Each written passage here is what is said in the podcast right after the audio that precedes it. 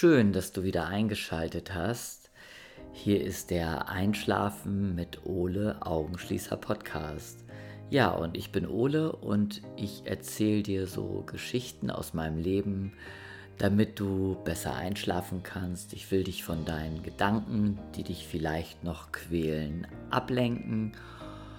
Und du kannst immer in den Show Notes sehen, wie lange dieser Podcast geht und dir dann deinen Timer einstellen auf 30 oder 45 Minuten.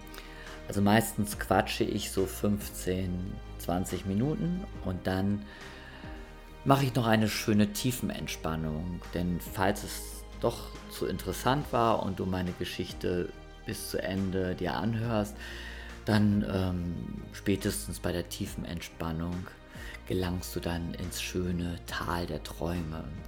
Hoffentlich, ja. Und heute erzähle ich dir mal eine ganz ein bisschen spooky Geschichte aus meinem Leben. Ähm, und zwar geht es erstmal um mich. Als ich Kind war, da war ich ein ganz großer ABBA-Fan und ABBA ist ja gerade wieder so ein bisschen Thema geworden, weil die ja irgendwie eine, zwei neue Lieder rausgebracht haben und ein neues Album rausbringen und irgendwie eine Konzerttour machen mit Avataren, was ich so ein bisschen komisch finde, aber wer weiß, vielleicht ist das die Zukunft und ich glaube, ich schaue mir das auch an. Naja, aber egal. Also ich war auf jeden Fall ABBA-Fan. Ich hatte ganz viele LPs von denen gehabt und ich habe mein ganzes Zimmer mit ABBA-Postern aus der Bravo ähm, tapeziert und ich war sowieso ein ganz großer Bravo-Fan. Das ist dann nochmal eine komplett andere Sendung. Es gibt noch ein, eine Sendung, die ich mache, wie ich mein Geld verdient habe, mein erstes Geld verdient habe. Und unter anderem habe ich auch mit der Bravo Geld verdient. Ja, aber das ist eine andere Geschichte. Und als kleiner Junge ähm, war ich so verbunden mit aber, dass ich mir so sehr gewünscht habe, und jetzt wird es etwas spooky, dass meine Eltern mich nur adoptiert haben und dass ich in Wirklichkeit der leibliche Sohn von Björn und, und äh, Agneta bin.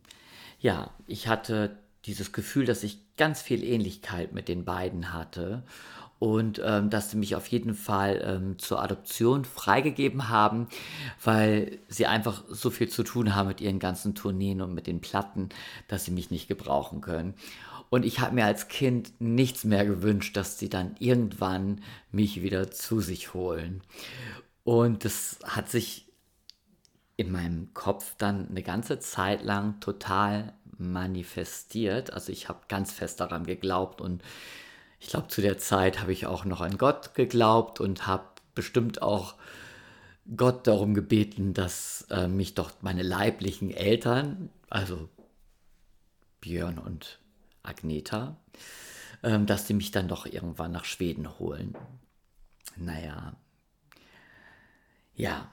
Und dann, ich muss dazu sagen, dass ich wirklich so eine Ähnlichkeit mit meiner Mutter habe. Also ich habe das schon mal erzählt, dass mich, als ich Kind war, die Leute in unserem Dorf, die haben mich immer Klein Heidi genannt, weil ich eben so aussah wie meine Mutter. Und ich habe hier ein Foto von meiner Mutter ähm, hängen, wo sie so am Feiern ist. Und da haben schon ganz viele Leute gedacht, dass ich das bin. Das finde ich auch ein bisschen äh, komisch. Aber naja, und Jahre später, ich glaube, da war ich so 16 schon, 15 oder 16. Also ich ging noch zur Berufsschule. Ich habe noch nicht meine Lehre begonnen. Ähm, war ich bei meiner Mutter in der Großküche von unserem Restaurant und habe da so mitgeholfen abzuwaschen. Das habe ich immer ganz gerne gemacht wenn ich gesehen habe, dass da ganz viel rumstand, dass die viel zu tun hatten, dann habe ich einfach mitgeholfen. Und ja, und dann fing meine Mutter auf einmal an, sich so mit mir zu unterhalten und so ganz, ein ganz komisches Thema. Sie fing an, ähm, wie ich das denn so wohl finden würde, ähm, so wenn jemand adoptiert ist und wir hätten da jetzt ähm, so eine, sie würde mir gerne so et etwas erzählen, eine Geschichte, was jetzt in der Familie vorgefallen ist. Und dann hat sie gesagt, manchmal ist es so, dass man als junges Mädchen, wenn man sehr jung ist, dass man dann einen Fehler begeht und, und äh, dass man dann schwanger wird. Und das es damals aber ganz andere Zeiten waren und ähm, ja, und dass das niemand wissen durfte, wenn jemand schwanger geworden ist und, und, und nicht verheiratet war. Und das ist damals ein riesiger Skandal gewesen. Das hat sie versucht mir zu erklären, aber das wusste ich ja schon. Und ich habe immer nur in diesem Moment gedacht, mein Gott, meine Mutter will mir jetzt erzählen, dass ich adoptiert bin. Das kann doch nicht sein, dass sie mir jetzt nach sechs oder sieben Jahren erzählen will, dass ich adoptiert bin. Dann musste ich natürlich als 15-Jähriger daran denken, dass ich damals immer gehofft habe, dass ich das Kind von Björn und Agneta bin. Ähm, was ja total bekloppt ist. Oh Gott, das ist so lustig, wenn ich darüber jetzt nachdenke. Da muss ich so lachen, was man für Fantasien hat. Und dann hat mir eben meine Mutter erzählt, und sie hat sehr lange ausgeholt, dass meine Großmutter väterlicherseits, die Großmutter habe ich immer Oma Haus genannt, weil sie nebenan wohnte in einem Haus. Und dass diese besagte Oma Haus eben mit 14 Jahren schwanger geworden sei von einem, einem Mann. Ähm, das hat sie gar nicht so genau erzählt. Ähm, sie hat sich angeblich wohl verführen lassen, aber im Nachhinein habe ich auch gedacht, vielleicht wurde sie auch einfach vergewaltigt. Und ähm, das weiß man gar nicht, wie das damals so gewesen ist. Denn egal wie man schwanger geworden ist, so in den 40er, 30er, 40er Jahren, es war auf jeden Fall ein Skandal und vor allen Dingen, wenn man dann eben halt 14 war. Also ist es ja eigentlich heute auch noch so ganz junge Schwangerschaften.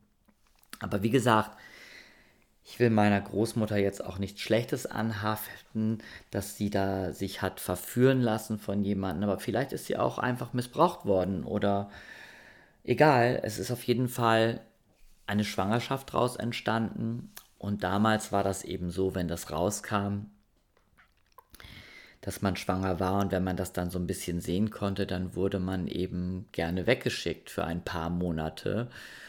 So am besten 10, 20 Dörfer weiter, wo einen niemand mehr kennt.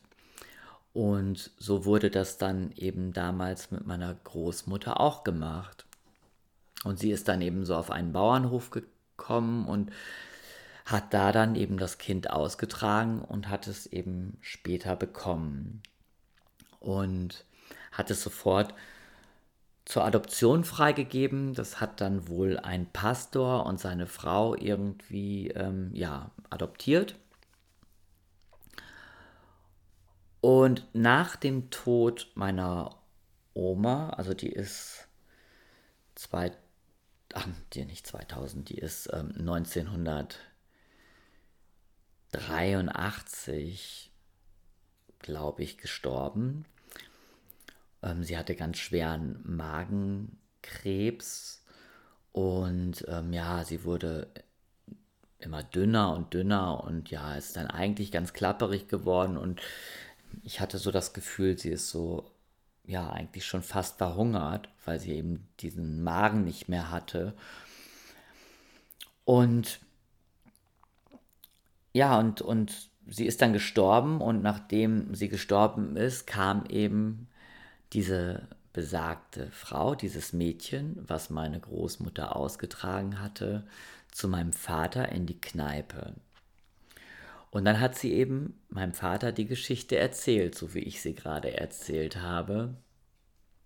Und mein Vater war total überrascht natürlich, klar, weil auf einmal steht eigentlich eine komplett neue Schwester vor ihm ähm, und war dann auch ganz doll entsetzt von seiner Mutter, weil diese Frau, die hat eben versucht, immer Kontakt mit meiner Oma aufzunehmen und meine Oma wollte das nicht. Sie hat sich total gewehrt. Sie hat sich total gewehrt, diese Frau, ihre leibliche Tochter kennenzulernen. Sie hatte eben, nachdem sie das Kind bekommen hatte, ähm, ja, ist sie dann eben zurückgekommen und hat dann mit 18 Jahren, glaube ich, relativ früh meinen Opa kennengelernt und den schnell geheiratet. Und sie ist natürlich offensichtlich total jungfräulich in die Ehe gegangen. Und ja, sie, für sie war das, ähm, war diese Tochter einfach ähm, ein Fluch wahrscheinlich und sie wollte damit nichts zu tun haben. Und deswegen, ich bin so ein bisschen, denke ich oft darüber nach. Ähm, wie gesagt, hat sie sich von jemandem verführen lassen. Vielleicht war sie ganz doll verliebt, aber dann hätte sie vielleicht auch diese Tochter mal kennenlernen wollen. Aber vielleicht wurde sie ja wirklich ähm, ja, missbraucht, vergewaltigt, wer weiß. Und, und dann ist es ja vielleicht auch verständlich, dass man das Kind nicht sehen möchte. Man weiß es einfach nicht. Ja, und mein Vater ist ja so ein ganz toller Mann gewesen. Er lebt ja leider nicht mehr. Und der hat dann zu seiner Schwester gesagt, die er dann neu dazu bekommen hat, du, ich akzeptiere dich in unserer Familie, du bist jetzt meine neue Schwester und ich möchte dich und deinen Mann und deine Kinder, und die hatten viele Kinder, kennenlernen. Und ja, und so haben die uns dann eigentlich regelmäßig auch besucht und sie war sehr, sehr glücklich. Sie hatte meinem Vater erzählt, dass sie meine Großmutter zu Lebzeiten noch gesehen hatte. Meine Großmutter hat als Verkäuferin in einem Kaufhaus gearbeitet, bei Kaufhaus Fräsmann.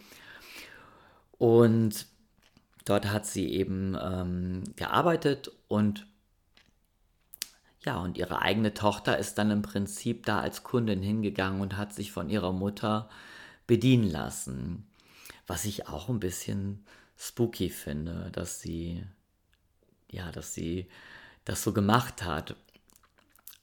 Aber sie hat sich eben auch nicht getraut, ihre Mutter anzusprechen, weil sie wohl wusste, dass sie das nicht wollte. Sie hatte damals auch Kontakt über meine Tanten zur Mutter gesucht und meine Tanten haben das eben halt auch so abgeblockt. Die haben versucht eben halt mit meiner Großmutter zu sprechen und ja, wie gesagt, sie wollte das eben partout nicht.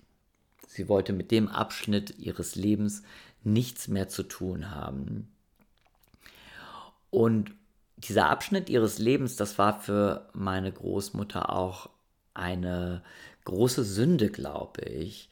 Also, was da passiert ist, weil ich hatte als Teenager mal eine kleine Situation mit ihr, dass ich sie besucht habe und wir standen so vor dem Fenster und haben aus dem Fenster geschaut und da lief ein junges Pärchen vorbei, die waren vielleicht 17, 18 und dann blieben die stehen und dann hat dieses Pärchen sich heiß und innig geküsst und wir haben das so gesehen und da wurde meine Großmutter richtig böse und hat gesagt, was für eine Schlampe, dass die diesen Mann hier so küsst.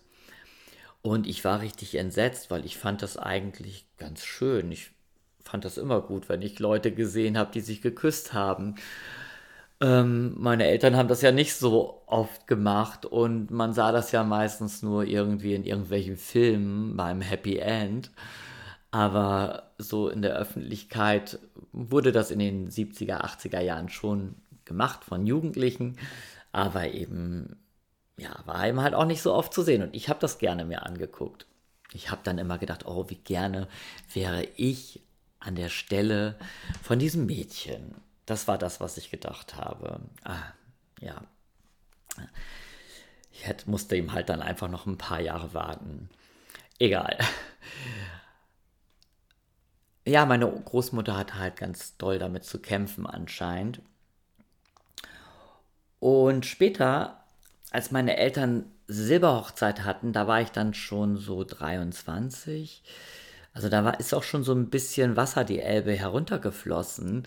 Da hat mein Vater das, das dann auch richtig publik gemacht auf der Silberhochzeit. Da hat er richtig eine Rede gehalten und hat praktisch der ganzen Hochzeitsgesellschaft seine neue Schwester Irmtraut und ihren Mann Gustav vorgestellt. Und da waren natürlich viele überrascht, weil sie das überhaupt nicht wussten und sie die ganze Geschichte auch gar nicht kannten. Auch ähm, unter anderem waren da ältere Damen, die sehr gut mit meiner Oma befreundet waren, auch als sie noch ein Teenager war und ja eben diese vermeintliche Schwangerschaft stattgefunden hat. Und die wussten das einfach nicht. Vielleicht wussten sie es doch, aber ähm, ja, man hat eben halt über solche Dinge nie gesprochen. Jeder Haushalt hat eine Leiche in seinem Keller, hat mein Vater immer gesagt. Ja, und das war ganz schön. Ähm, auch da hat mein Vater und auch meine Mutter so einen ganz leichten, schönen Umgang mit gehabt. Irgendwann war Irmtraut und Gustav dann auch mal bei uns zu Besuch. Und mein Vater hat gekocht und das Essen aufgetan und ja, und wir wollten dann so loslegen mit dem Essen und dann schauten wir so zu den beiden rüber und die haben so den Kopf gesenkt und gebetet. Und meine Eltern waren nur so, ach ja, das haben wir jetzt ja total vergessen, so im Eifer des Gefechts zu beten. Wir haben nie gebetet. Wir haben nur zu Weihnachten gebetet und dann haben ich und mein Bruder uns immer gestritten, wer das Gespräch, äh, das Gebet halten darf. Und das ging dann immer so: Komm, Herr Jesus, sei unser Gast und segne, was du uns bescheret hast. Zicke, zacke, zicke, zacke, Hühnerkacke. Oder irgendwie sowas. Also wir haben das, wir haben, meine andere Großmutter hat uns dafür gehasst, dass wir solche Heiden waren. Naja, egal. Ähm, also meine andere Großmutter, die nannte ich übrigens immer Oma Siedlung, weil sie in einer Siedlung wohnte. Ähm, die war immer ganz brav und ist immer in die Kirche gegangen. Aber wir hatten das eben nicht so und meine Eltern eigentlich auch nicht. Die mussten ja sonntags früh auch immer ihre Kneipe aufmachen, weil die ganzen Menschen dann direkt aus der Kirche meistens zum Frühshoppen kamen. Und das ist so auch eine andere Geschichte. Da wurde Sonntag früh schon richtig gesoffen. Also nach der Kirche ging es erstmal in die Kneipe und da hat man dann ordentlich gebechert und ist dann irgendwann mittags nach Hause gegangen und ähm, oder wurde sogar von der Frau abgeholt, ähm, wenn man zu tun war. Und ja, und dann hat man dann mit Dunkopf irgendwie hat man dann Mittag gegessen und ja, dann war der Tag auch schon gelaufen. Ich weiß gar nicht, in Ostfriesland sagt man, wenn man betrunken ist, Dun, ja, bist Dun im Kopf, ja. Also das heißt betrunken.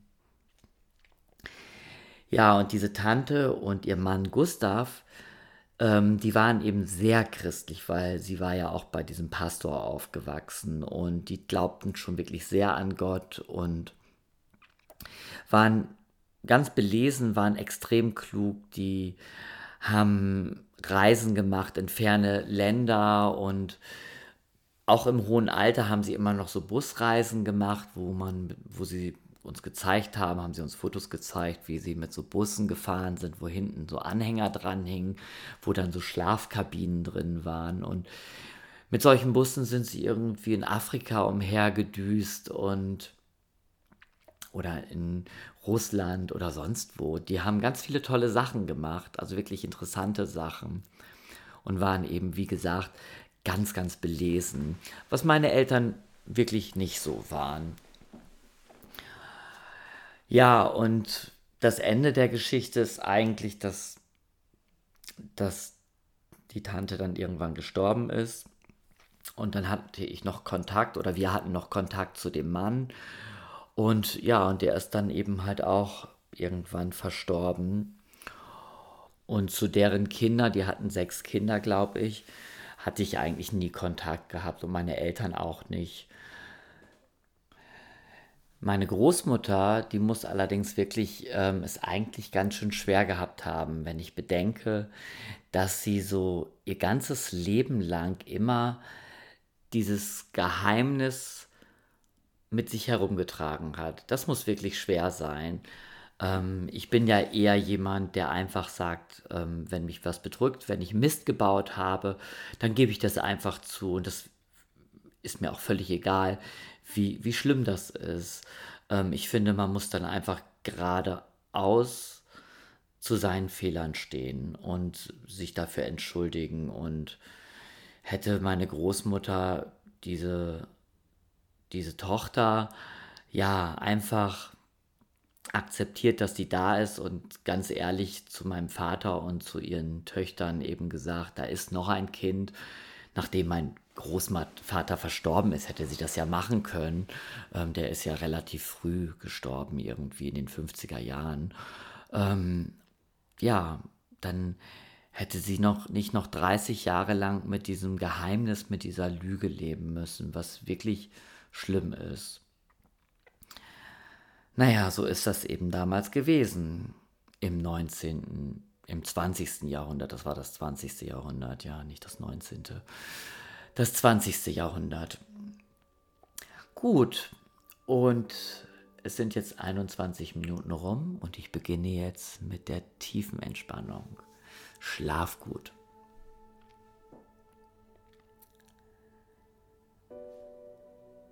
Geh erstmal mit deiner Aufmerksamkeit in deinen Körper und fühle, wie sich dein Körper jetzt anfühlt. Versuch mal wieder bewusst in die tiefe Atmung zu gehen, dass du so vier bis fünf Sekunden einatmest. Und dann etwas länger, sechs Sekunden, wieder ausatmest.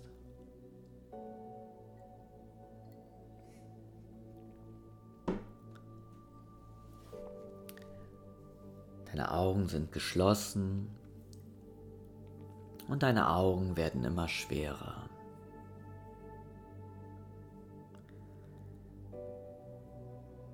Entspanne jetzt deine Füße, deine Zehen und auch deine Fußgelenke. Deine Füße sind jetzt entspannt.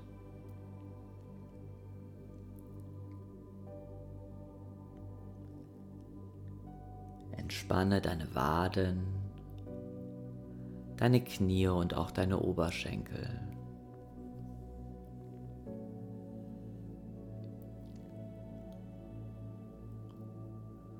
Deine Waden, Knie und Oberschenkel sind entspannt.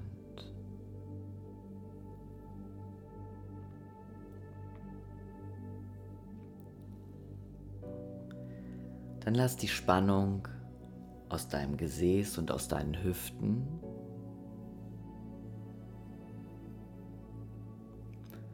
Dein Gesäß und deine Hüften sind entspannt.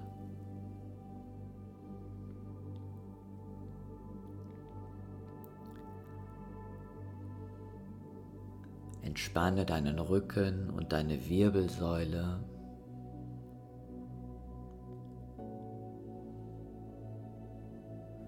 Dein Rücken und deine Wirbelsäule sind entspannt.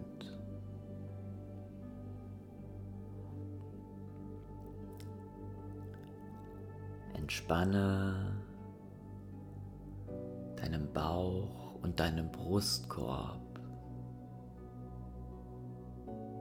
Bleibe in der tiefen, entspannten Atmung und spüre, wie mit der nächsten Ausatmung dein Bauch und dein Brustkorb schön entspannt.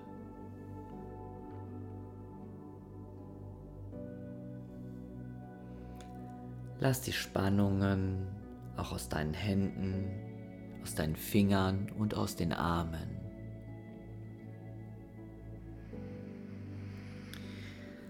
Hände, Finger und Arme sind entspannt.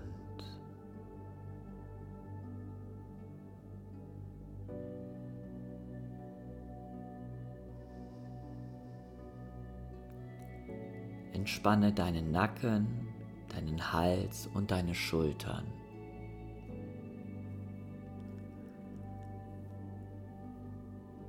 Nacken, Hals und Schultern sind entspannt.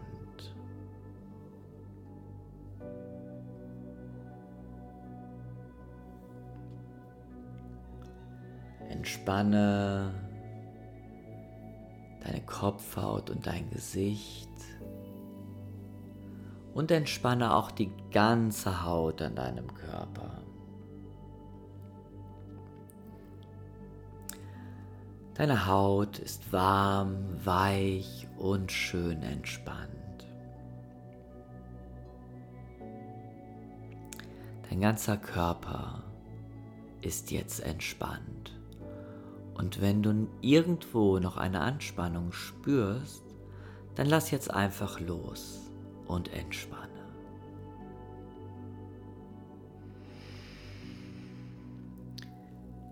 Entspanne deinen Geist. Lasse die Gedanken, die kommen, einfach vorüberziehen wie Wolken.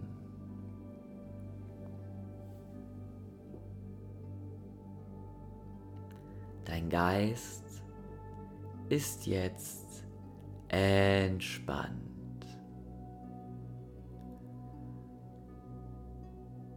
Körper und dein Geist sind entspannt.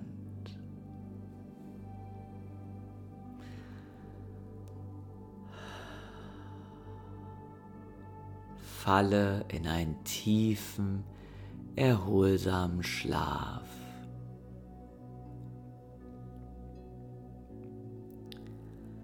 Schlafe.